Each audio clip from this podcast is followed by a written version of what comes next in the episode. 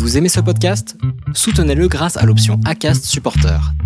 C'est vous qui choisissez combien vous donnez et à quelle fréquence. Cliquez simplement sur le lien dans la description du podcast pour le soutenir dès à présent. Hiring for your small business? If you're not looking for professionals on LinkedIn, you're looking in the wrong place. That's like looking for your car keys in a fish tank. LinkedIn helps you hire professionals you can't find anywhere else, even those who aren't actively searching for a new job but might be open to the perfect role. In a given month, over 70% of LinkedIn users don't even visit other leading job sites. So start looking in the right place. With LinkedIn, you can hire professionals like a professional. Post your free job on linkedin.com slash people today. Les déviations racontent les histoires de celles et ceux qui ont changé de vie. Pour nous suivre, et ne rien manquer de nos actualités, rendez-vous sur notre site, abonnez-vous à notre chaîne YouTube, notre page Facebook, notre compte Instagram et suivez nos podcasts sur Acast. Tout de suite, un nouvel épisode, une nouvelle histoire, une déviation. Il doit être, je sais pas, 2-3 heures du matin, et il y a ce décalage très particulier entre une fête incroyable où il y a des centaines de personnes, où c'est génial, etc. Et moi qui suis là, au milieu de cet environnement, et qui me sens au fond très seul. Et donc c'est là où je commence quand même petit à petit à percevoir, à comprendre que les problèmes ne sont pas fondamentalement liés à mon activité extérieure, mais ils sont avant tout liés à mon état intérieur. Et que quelque part, tout ça ne peut pas vraiment durer.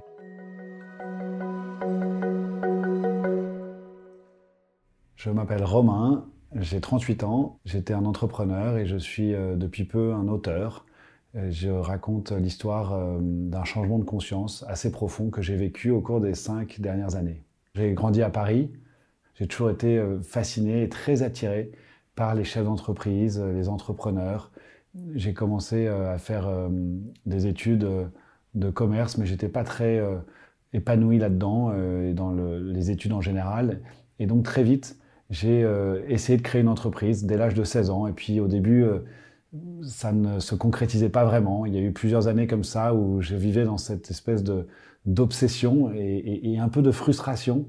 Et puis en fait, un beau jour, à 19 ans, j'ai eu l'opportunité donc euh, de créer, de co-créer une entreprise qui était un concept, qui était de louer des boîtes de nuit avant minuit, donc de 19h à 23h le samedi soir, des boîtes de nuit à Paris, et donc d'accueillir des jeunes entre 12 et 15 ans pour des soirées sans alcool. Très vite, ce concept a dépassé mes espérances et a très bien marché.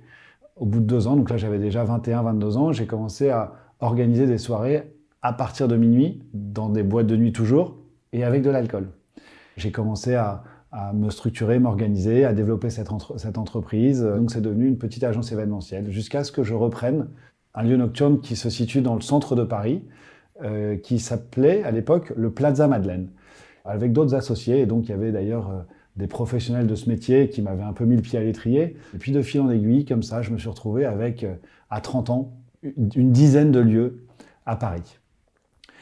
Et c'était peut-être là une complication, une complexité aussi de la vie que je menais. Parce que d'abord, tout ça est arrivé assez jeune.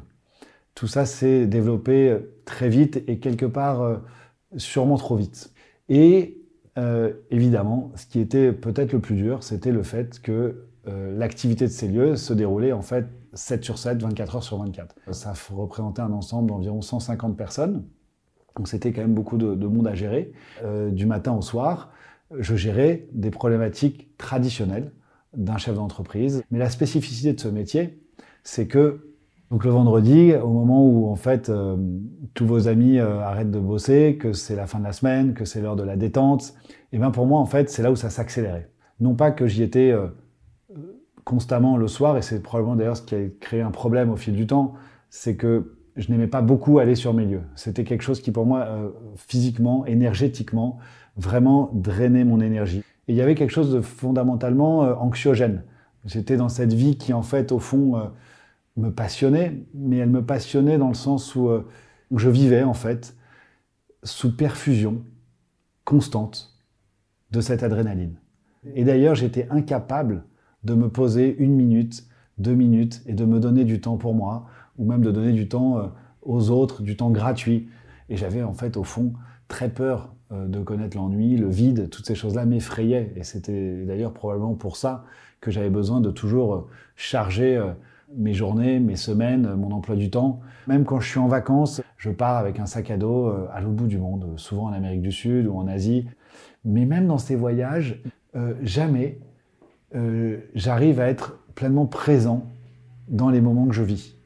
Même si je contemple par exemple un très beau paysage, des très belles montagnes, un lac magnifique, je suis toujours dans l'instant d'après.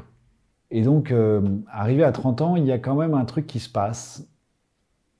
C'est ce soir de mes 30 ans. C'est un moment euh, important, c'est mon anniversaire. Je fais une grande fête dans un lieu. Ce soir-là, euh, il y a quand même un truc très particulier qui se passe à l'intérieur de moi. C'est que je ressens pour la première fois une sorte de fissure. Il doit être, je sais pas, 2-3 heures du matin. Et il y a ce décalage très particulier entre une fête incroyable où il y a des centaines de personnes, où c'est génial, etc. Et moi qui suis là, au milieu de cet environnement, et qui me sens au fond très seul.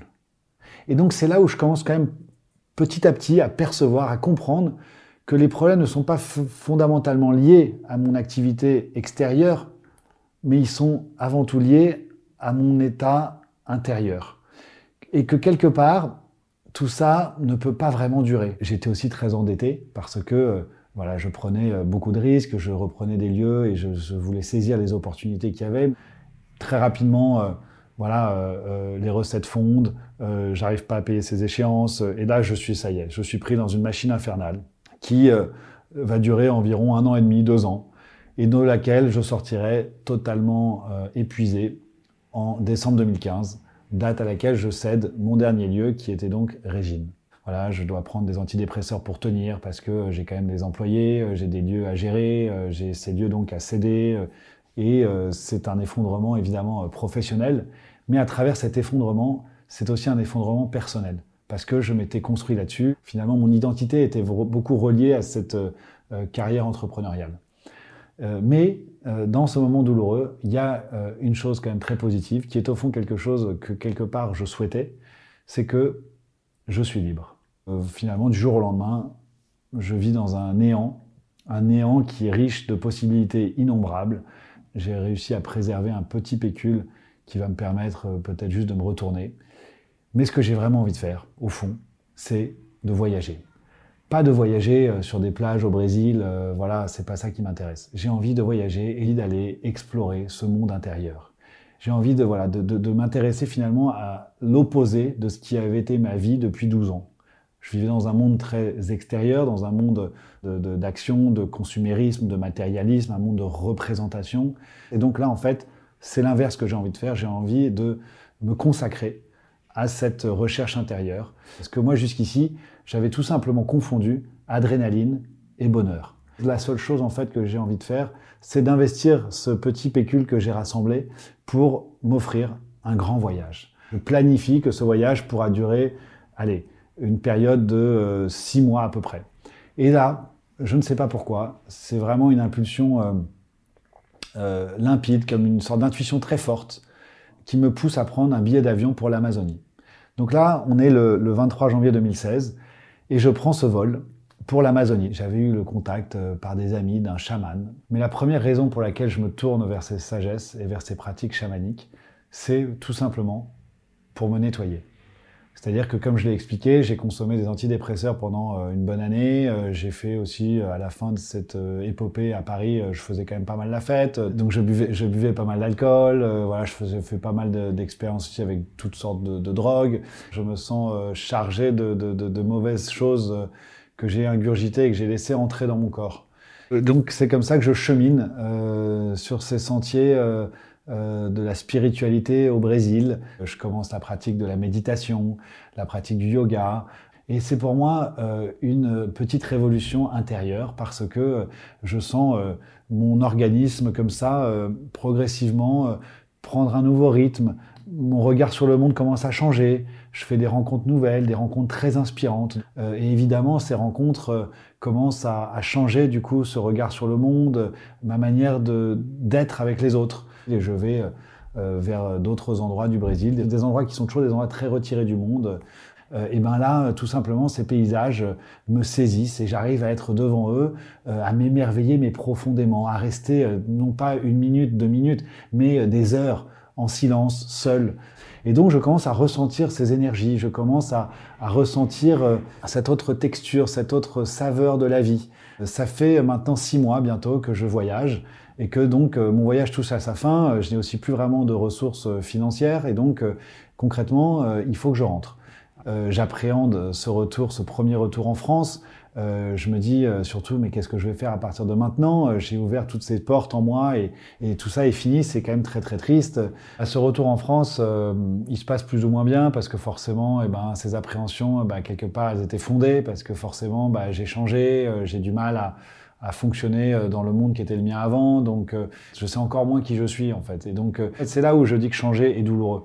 Parce que, il y a un moment donné, quand même, ce retour vous attend tôt ou tard. Aussi, surtout, ce que je ressens profondément, euh, c'est que euh, ce premier voyage de six mois euh, n'était en fait que l'introduction à un nouveau cycle de ma vie qui est un cycle d'introspection. alors j'ai un petit coup de chance, c'est que j'avais fait un petit investissement dans une start-up d'un copain, un tout petit investissement, mais à ce moment-là, il y a des gens intéressés pour acheter cette start-up.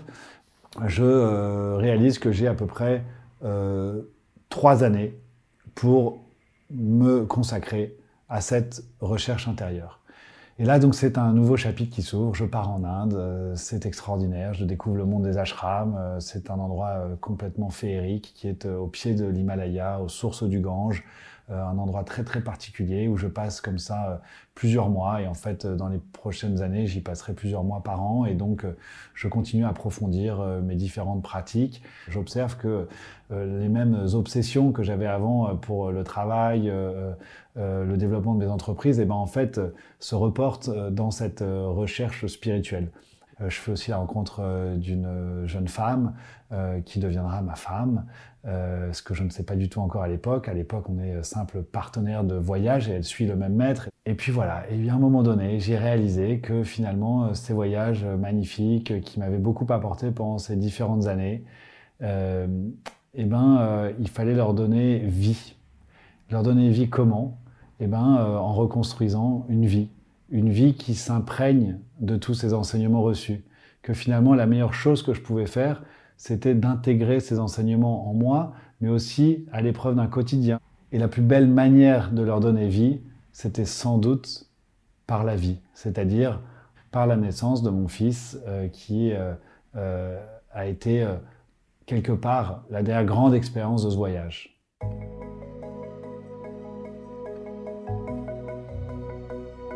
C'était un entretien mené par Lauren Lott et réalisé par Sidney Clazen. Retrouvez la vidéo de ce podcast sur lesdéviations.fr. Commentez, écrivez-nous, partagez, taguez vos amis, réagissez avec beaucoup de cœur, de pouces levés et d'étoiles quand on vous le propose. Les Déviations est un média à retrouver sur lesdéviations.fr, Facebook, Instagram, YouTube, iTunes et plein d'autres. Les déviations n'ont qu'une vocation, raconter des histoires de gens qui ont changé de vie. À très vite pour un prochain épisode.